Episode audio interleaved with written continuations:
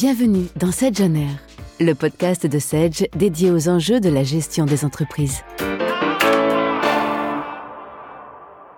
Bonjour, je suis Étienne, associé de l'étincelle RH, un cabinet de conseil en transformation RH et recrutement. On va ensemble aujourd'hui s'intéresser à un sujet fondamental et qui me tient à cœur, l'engagement, en essayant de comprendre ensemble comment le management concourt à rendre les organisations plus efficientes et performantes et joue un rôle crucial justement sur l'engagement des collaborateurs. Comme nous le rappelle le rapport Gallup, un fort taux d'engagement des collaborateurs augmente de 10% la satisfaction client, de 22% la profitabilité et de 21% la production. Ces chiffres sont extrêmement parlants et font forcément écho à des situations que nous avons tous pu vivre. Une satisfaction client dégradée par des collaborateurs désengagés dans la relation, un mauvais niveau de production par des collaborateurs qui ne comprennent pas les décisions et ne les appliquent pas. Toutes ces situations nécessitent de s'interroger sur nos pratiques managériales, ce que nous allons faire ensemble. Dans cette masterclass, nous allons tout d'abord essayer de mieux comprendre le monde en mutation qui impacte notre rapport au travail, pour nous focaliser ensuite sur les trois clés qui, à mon sens, permettent de générer l'engagement. Le management par l'attention, le management par le courage et le management par le cœur. Avant de rentrer dans le vif du sujet, si on regarde le baromètre national pour l'engagement au travail de Supermood, on découvre que seulement 44% des salariés se déclarent début 2023 engagés dans leur travail, un niveau en baisse avec le niveau d'engagement constaté au cours de la pandémie Covid-19.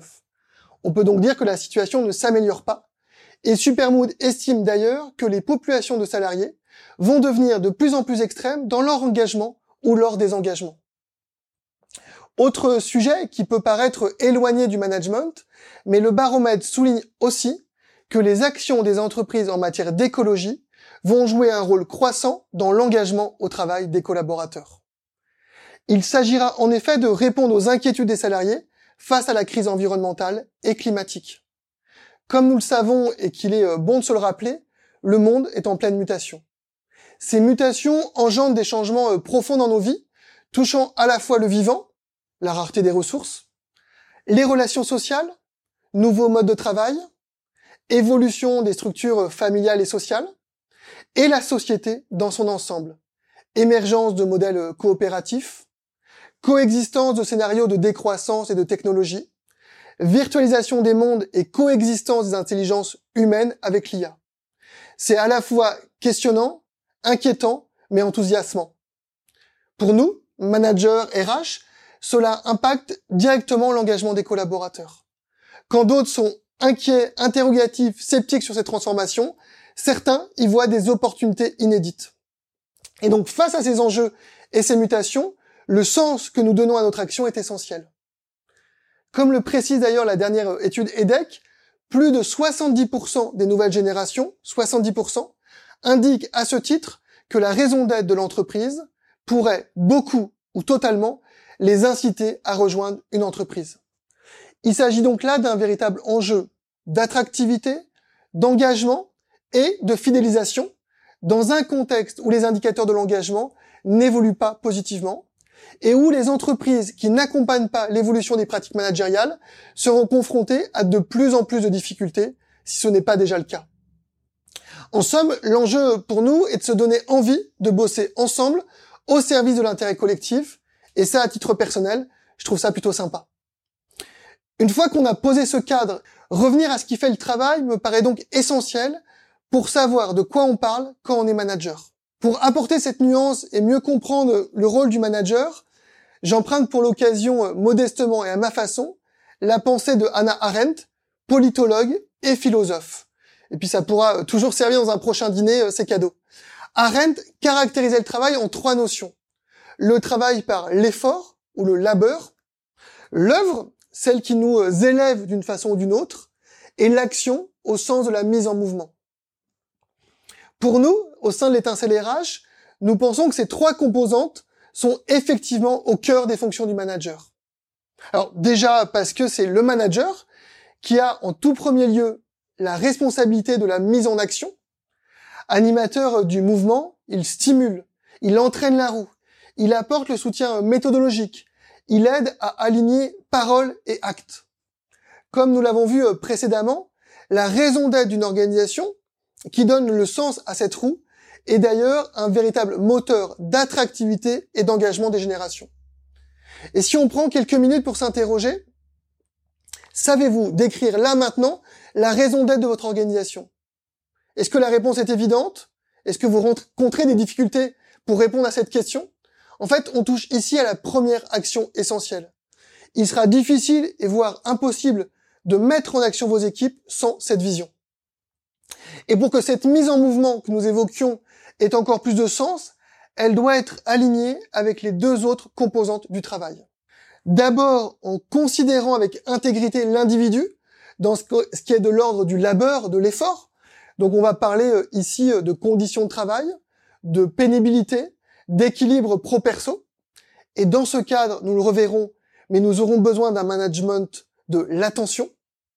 Et enfin, deuxièmement, en considérant avec hauteur le travail au sens de l'œuvre. Alors, cette dimension, elle nous amène à nous questionner sur la contribution de chacun à l'évolution du monde. Et cette composante nécessite aussi une part de renoncement et met l'accent sur ce qu'on appelle donc le management du courage. Nous risquons, euh, dans ce monde en mouvement, d'agir de, plus en plus par simplisme, de donner des réponses pour simplement euh, apaiser les peurs sociales et individuelles. Or, le manager a ici la responsabilité de l'écoute fine, de dire les choses, de la gestion des conflits et de l'acceptation des ruptures pour garantir le collectif et sa mission. Dans le cas de ces mutations, on doit aussi considérer l'augmentation de l'anxiété, les risques de santé mentale et la transformation des métiers par l'intelligence artificielle évoquée précédemment. Ce qui amène le manager à être ce qu'on va appeler, nous, euh, catalyseur des protecteurs humains renforcement de l'analyse critique, encouragement de l'imagination et de la spontanéité, lecture émotionnelle, encouragement au développement de la culture générale. Toutes les actions autour de ce qu'on vient d'évoquer, le management par l'attention, par le courage et par le cœur, doivent justement concourir à garantir la bonne sécurité psychologique des équipes, tout autant que la durabilité des organisations qui, elles, doivent se mettre au service d'un monde plus désirable dans ce contexte de changement. Comme nous le rappelle euh, Jean-Philippe Bouillot, sociologue, pareil, ça pourra vous servir lors du repas euh, ce week-end, la sécurité psychologique permet aux membres de l'équipe de se sentir plus engagés et motivés parce que les collaborateurs se sentent plus à l'aise pour exprimer leur opinion et leurs préoccupations, et ce qui permet d'ailleurs souvent d'entendre et de prendre en compte des points de vue plus diversifiés, et on en a besoin en tant que manager. 88% des salariés considèrent, selon le baromètre Alan, que leur employeur est responsable de leur bien-être mental. 88%. Et estiment d'ailleurs que les actions de l'organisation ont un impact direct sur leur motivation, leur stress, leur fatigue et leur engagement. Alors, peut-être qu'il faut relativiser ce chiffre hein, de 88% et réfléchir ensemble sur ce qui est de la part de l'entreprise, ce qui relève de l'individu, mais c'est quand même un point à considérer. Pour agir, le management par l'attention est donc clé. Alors, attention, on parle bien de prendre soin. Il s'agit en aucun cas de tomber dans un management infantilisant. Les personnes méritent toute notre attention, mais à l'ère du management personnalisé, de l'individualisation à l'excès, l'enjeu pour nous est d'assurer un juste équilibre du pacte social et de marquer une attention équitable auprès de l'ensemble des collaborateurs. Dans mon passé de DRH, j'ai euh, déjà été confronté à des situations de crise par le poids des non-dits. Chacun garde son ressenti, le partage à un collègue mais pas à son manager.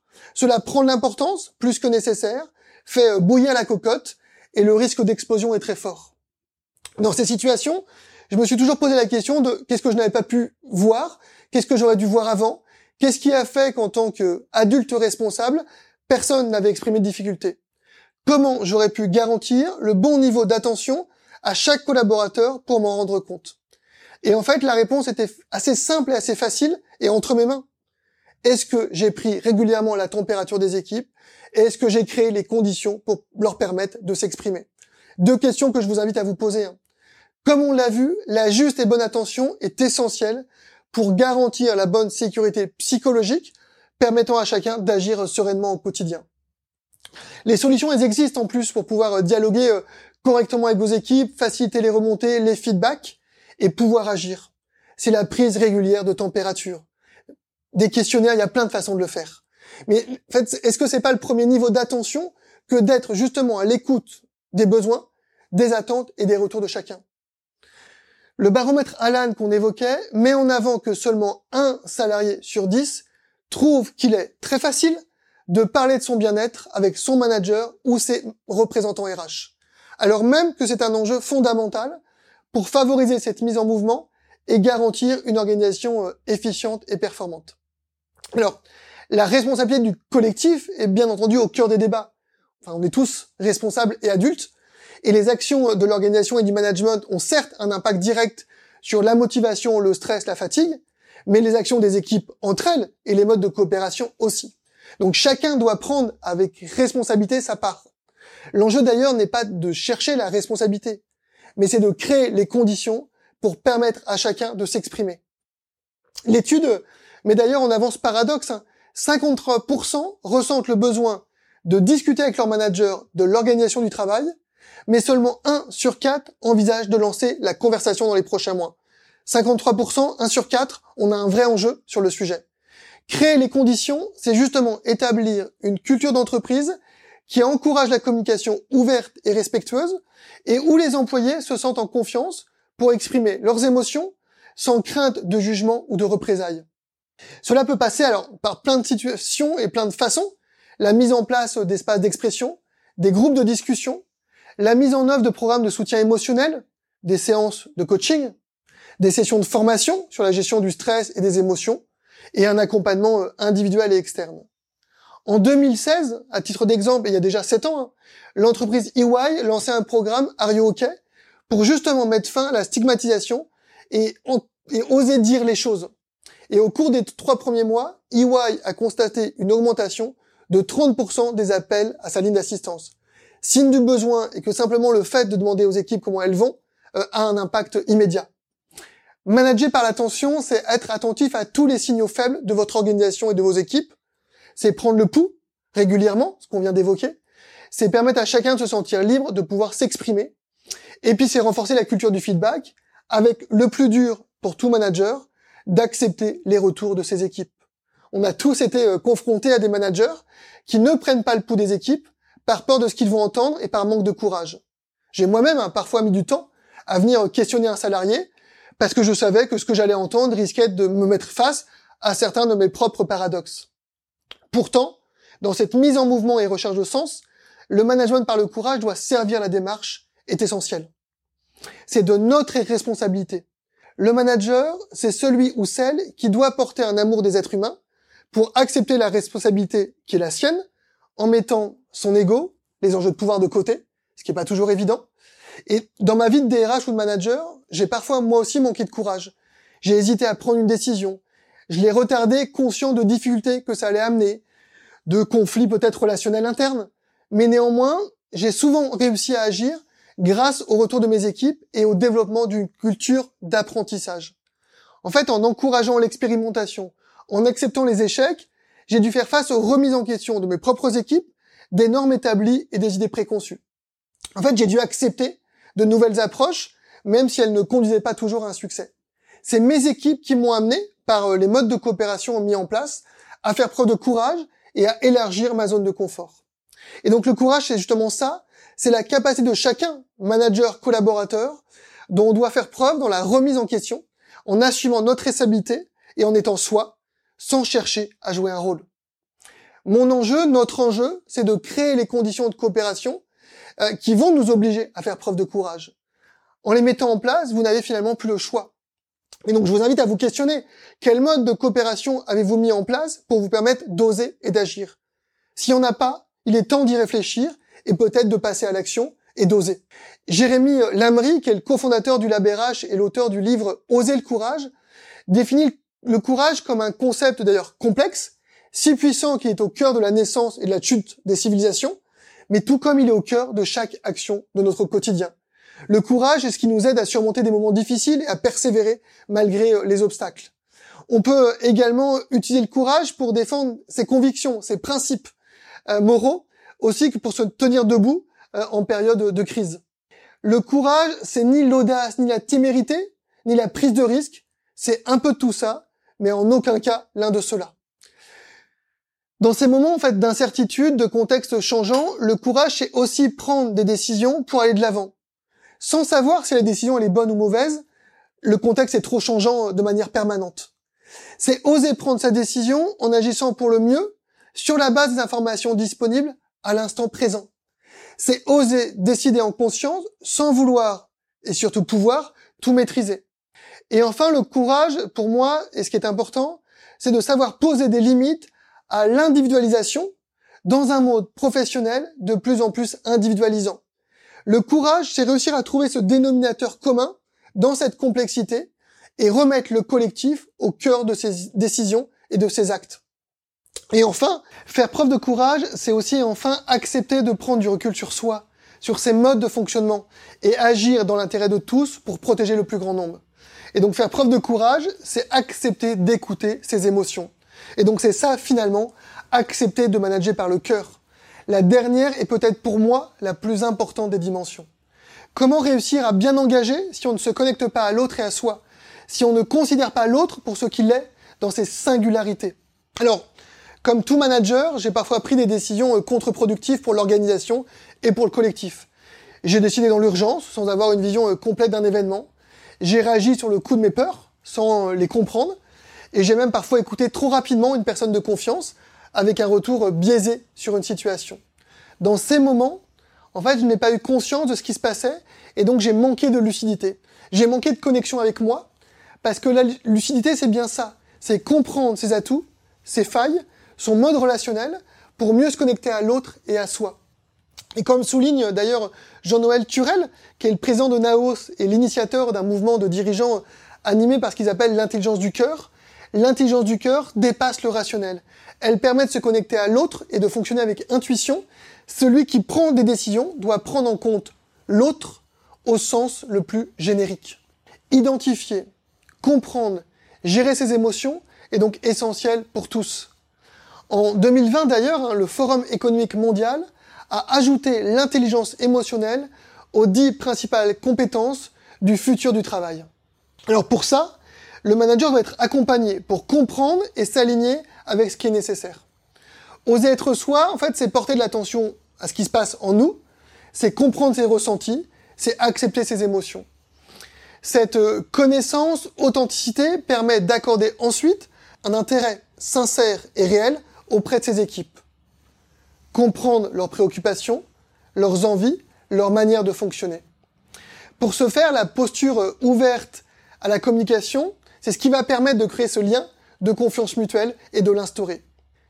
Quand est-ce que vous avez exprimé vos doutes à vos équipes, vos frustrations à des collègues, vos peurs à vos managers? Alors, peut-être jamais pour certains d'entre vous. C'est néanmoins essentiel. Pour pouvoir travailler son management par le cœur, la première étape, c'est de travailler sur soi. Alors, on peut le faire de plein de façons, hein. Via des programmes de développement personnel, soit en s'appuyant sur un coach pour accompagner et anticiper euh, les passages quels qu'ils soient, soit via euh, des pairs, d'autres managers, qui sont de véritables soutiens internes ou même euh, externes à votre organisation.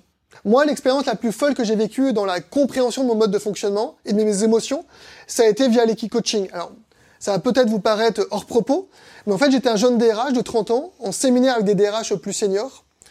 J'étais, euh, on va dire, encore dans une posture de contrôle et de maîtrise de, mes émotions. En fait, j'estimais que pour euh, bien montrer que j'étais à la hauteur, il fallait euh, être dans le contrôle de soi et dans la maîtrise de soi. Alors, j'ai sûrement fait l'erreur de ne pas être complètement moi. Et le coaching avec le cheval a été pour moi un vrai révélateur. Pourquoi Parce que le cheval ne triche pas, déjà, et nécessite que vous soyez authentique dans le moment présent? L'équicoaching, vous devez en fait accompagner dans l'espace le cheval sans le toucher. Vous avez peur, il le sent, il ne vient pas. Vous êtes trop autoritaire, il n'aime pas, il ne vient pas. En fait, il vous renvoie de manière instantanée à qui vous êtes et ce que vous ressentez. Vous voulez rester dans le contrôle et la maîtrise de vos émotions, ça ne marchera pas. Et en fait, c'est ça, manager par le cœur. C'est accepter ses émotions, les exprimer, les partager, être présent dans l'instant et être soi. Et alors là, la relation de confiance va se mettre en place. Et donc, pour résumer, c'est donc bien euh, l'attention qu'on va porter à chacun, le courage dont on va faire preuve en assumant son rôle et ses convictions, et le cœur qu'on va mettre dans sa relation à l'autre et à soi, qui vont nous permettre de créer les conditions émotionnelles et relationnelles pour agir en confiance et avec engagement. J'espère euh, au cours de cette vidéo avoir pu euh, vous partager mes convictions profondes sur le management et les clés pour favoriser l'engagement des équipes. Être à l'écoute et prendre soin de chacun en considérant l'intérêt euh, collectif. Créer et entretenir un environnement qui soit propice à l'expression des opinions, des préoccupations des collaborateurs. Assumer son rôle en prenant les décisions, alors difficiles ou non, et en encourageant la remise en question et l'expérimentation. Et enfin, ce qui est peut-être le plus important, accepter ses failles et ses vulnérabilités. Fini le manager tout-puissant super-héros. Il faut sortir de ce schéma-là. Alors, dans cette recherche d'amélioration, des bonnes astuces pratiques, plutôt que de chercher à tout prix le super modèle de management, ce que vous attendiez peut-être dans cette masterclass, ne faut-il pas plutôt tendre vers plus de naturel, d'instinct, d'authenticité et surtout d'adaptation aux singularités présentes dans vos équipes? Le bon sens est souvent la clé de toute action managériale, au service du collectif et dans le respect des individualités. Merci d'avoir écouté le podcast Sedge on Air. Retrouvez tous les épisodes sur vos plateformes de streaming et sur le blog Sedge à l'adresse sedge.com/blog.